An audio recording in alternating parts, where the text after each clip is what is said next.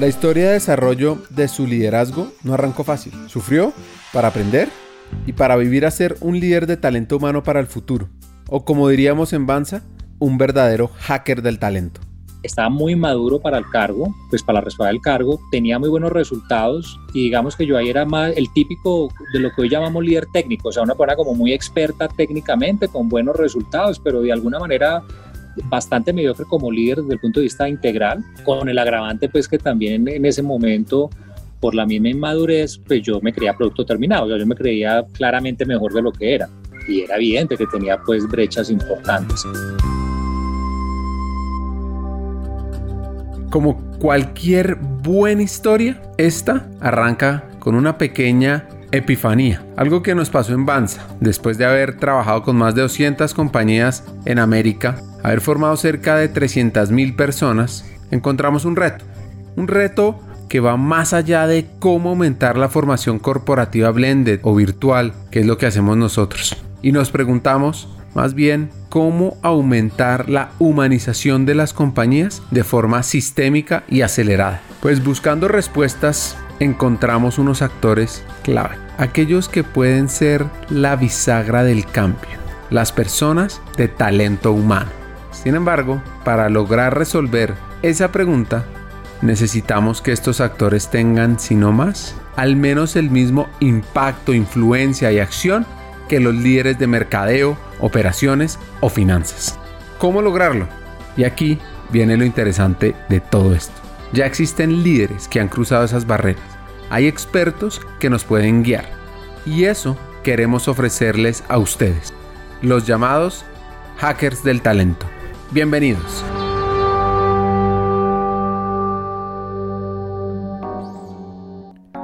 Para entender por qué es un líder del futuro y aprender sobre múltiples acciones para hackear el talento, lo primero que hay que hacer es conocer la historia de José Manuel Echeverry, quien hoy es vicepresidente de Recursos Humanos en Protección. Protección es una administradora de fondos de pensiones y cesantías que gestiona e invierte los aportes de más de 2 millones de trabajadores colombianos afiliados. José no es caleño, es caleñísimo, además de ser hiperactivo.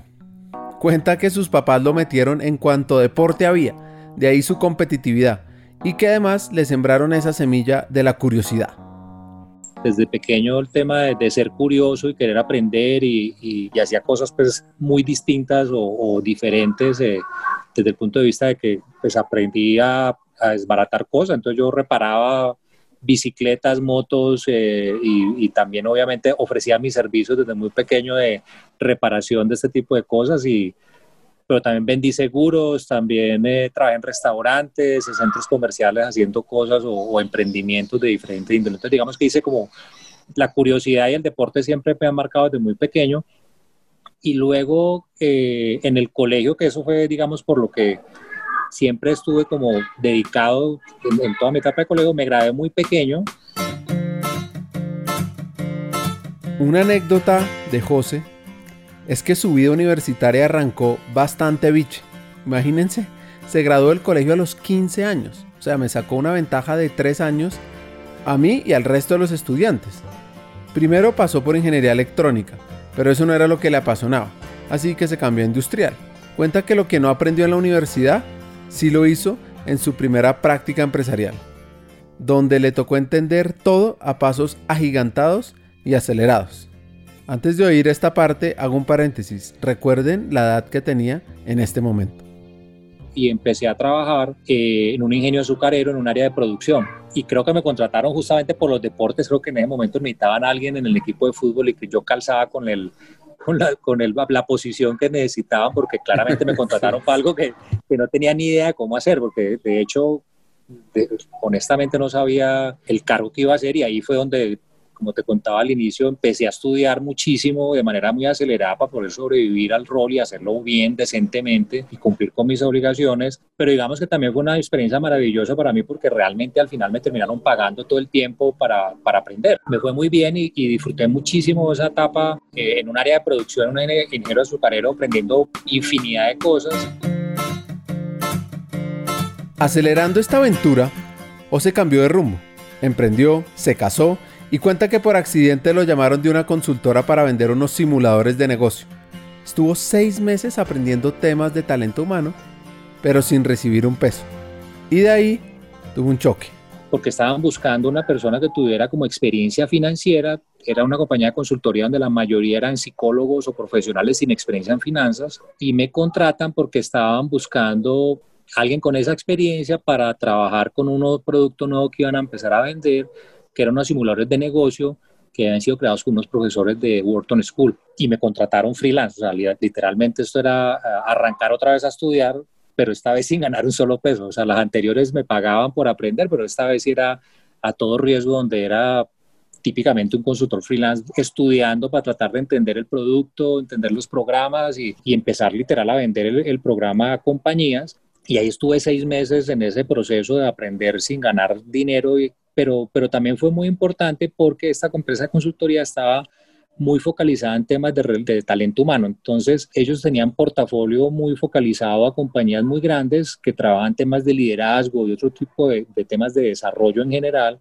y tenía muchos temas alrededor de justamente de liderazgo, entonces yo aproveché ese, ese, periodo de tiempo de seis meses también para empezarme a hacer todas las pruebas y todas las herramientas que ellos tenían y ahí pues tuve un momento complejo, digámoslo así, porque de alguna forma ahí encontré también por qué era que ya no estaba progresando a la velocidad que yo quería progresar. Ahí literal era como tal cual ese infográfico que hay donde uno ve que hay un gato que se, o un menino que se mira en un espejo y es un gato o un menino y al frente se ve un león, literal así eso fue lo que me pasó a mí en ese instante.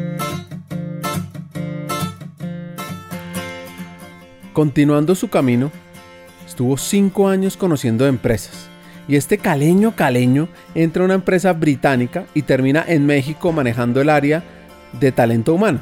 Avanzando el paso de su historia, hoy José lidera el área de recursos humanos en protección. Está en su salsa, podría uno decir.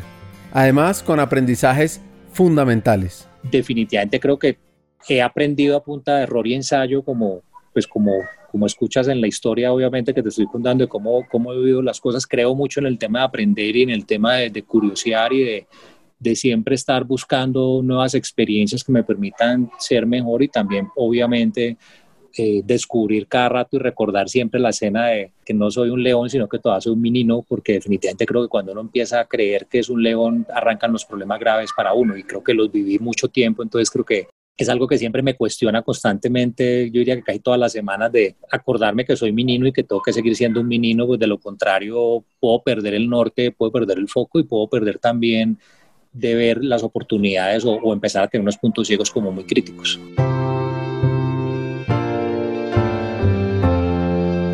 Dicen que no existe el fracaso, salvo cuando dejamos de esforzarnos. Y este líder hiperactivo claramente no iba a parar así que nos contó sobre estos aprendizajes generados por errores y retos a superar. Además que como dice Henry Ford, el fracaso es una gran oportunidad para empezar otra vez con más inteligencia. Nos duele en su momento, seguro, pero sí que se aprende y sirve para crecer. Pongámosle atención a lo que dice José, lo cual lo llamamos un hack para ser líder del talento me atrevo a decir que tres grandes aprendizajes que no me funcionaron a mí, que, en, esta, todo lo que te he contado es, uno, yo diría el tema de autoconciencia, que, el ejemplo que te contaba del menino, yo creo que el creerse producto terminado fue un error. Eso no me funcionó y, hoy lo veo mucho también cuando lo veo ya desde el rol de recursos humanos en, en, la gente que tiene alto potencial, en líderes y en general. Entonces creo que, que no me funcionó muy bien realmente el tener tan baja autoconciencia justamente por creerme mejor de lo que realmente soy y cuando efectivamente uno cree que es producto terminado, ahí arrancan los problemas. Eso yo sí creo que es un error fatal en el proceso de, liderazgo o, o, en el proceso de gestionar tu propia carrera. Entonces yo diría que, que, eso es uno. Creo que otra cosa que no me funcionó es que yo cuando empecé a estancarme en la carrera en esa etapa, creí que la culpa era de otro. Es decir, no, es que la vida es injusta, no, es que no a mí no me promovieron y a este lo promovieron porque tiene mejor relaciones de las que yo tengo, pero yo era mejor. O sea, siempre había algo injusto alrededor en el mundo, en el universo, que hacía que yo no pudiera llegar. Y creo que eso, eso también fue un error fatal, porque cuando uno le entrega el poder al otro y, además no cree que el error es uno o que uno lo puede hacer, haber hecho distinto, mejor, eso también me, me estancó en la carrera. Y creo que otro punto, el tercero para mí, fue el tema de la inmadurez personal, que yo creo que no tiene que ver con el hecho de la edad en sí, sino que en la medida que pasaba el tiempo y, yo reforzaba ese rol de ser un líder técnico, pues eso me hacía muy maduro personalmente porque no me permitía entender que mi responsabilidad de líder era mucho mayor y superior. Es decir, la responsabilidad realmente es mucho más grande porque un líder en general en una compañía, no importa el rango en el que se encuentre, ese líder realmente tiene una responsabilidad de, marcar o moldear cultura, de liderar con el ejemplo, de, gestionar el talento, de gestionar la estrategia también. Entonces creo que más allá de la gestión del resultado y la gestión técnica per se que tenemos en los roles como líder, que, que, este, que hace parte de, pues no solo es técnica y resultados, hay, hay también estrategia, hay desarrollo de talento y, y ahí es la, el, también el tema de gestionarse uno mismo y de cómo uno realmente representas una compañía, no importa el rango que tenga uno como líder, uno realmente es la empresa. Entonces creo que cuando uno no lo tiene, y yo no lo tuve tan claro realmente, eso me hacía muy inmaduro a título personal y profesional. Entonces yo diría que esos son como los tres, el tema de producto terminado, creerse producto terminado que es baja autoconciencia, creer que si algo sale mal, yo no tengo responsabilidad o no lo pudo haber hecho distinto y, yo creo que sí, y el tema de madurez profesional y personal desde el punto de vista de que el rol del líder es un rol superior, es distinto, o sea, la, yo creo que llegamos a ser líderes por error o por ser buenos técnicamente, pero creo que no somos tan conscientes de que eso debería ser una decisión realmente muy racional para poder entender que hay una responsabilidad superior y que probablemente yo no quiera ser líder. O sea, puede que alguien decida, si lo hiciera más consciente, yo creo que muchas personas decidirían no ser líder y creo que hay veces también es accidente porque es la manera de mejorar tus ingresos económicos o de progresar, pero, pero creo que es un error cuando uno no es consciente de eso.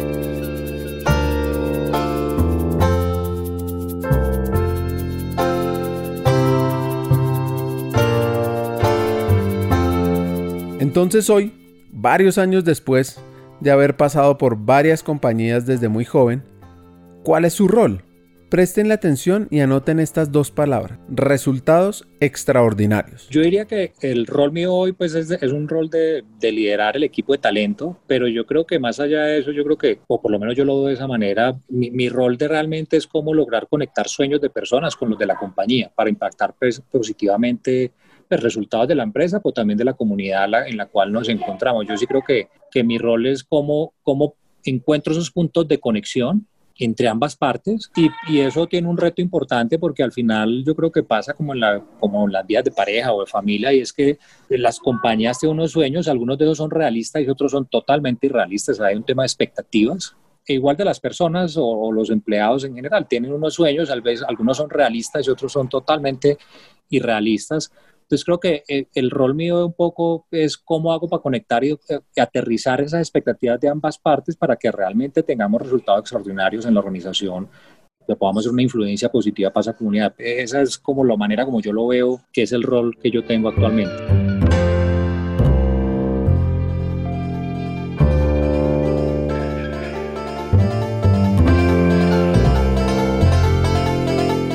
Entendido. Y en estos 12 meses, ¿Qué espera lograr? Yo creo que desde el punto de vista de negocio, garantizar que efectivamente tengamos eh, un ingreso sostenible para la organización desde el punto de vista tanto de, ingresos brutos como netos, que de una manera muy eficiente, consolidando como un proceso de transformación en el que nos encontramos y que hay que capitalizar, porque creo que hay un momento importante que nos ha traído toda esta transición y es que hay muchas cosas que tenemos que lograr capitalizar para que no retrocedamos, desde el punto de vista de agilismo, desde el punto de vista de los equipos, de los líderes, desde la de digital. Entonces, sí, sí como meta, digamos, más de corto plazo, por decirlo de alguna manera, en estos 12 meses, es, es eso, es cómo, cómo capitalizar lo que podamos lograr desde el punto de vista de negocio para hacer un negocio más sostenible en el, en el corto y largo plazo, generando ingresos eficientes, de manera eficiente, pero, pero también consolidando la transformación. Cada historia en este podcast tiene dos componentes. La primera es entender el proceso de crecimiento y evolución del hacker. Y la segunda, cómo impactar el talento, el área, la estrategia de la compañía y cómo aumentar la humanización. Esta fue su historia de crecimiento. En el siguiente episodio aprende cómo hackear el talento.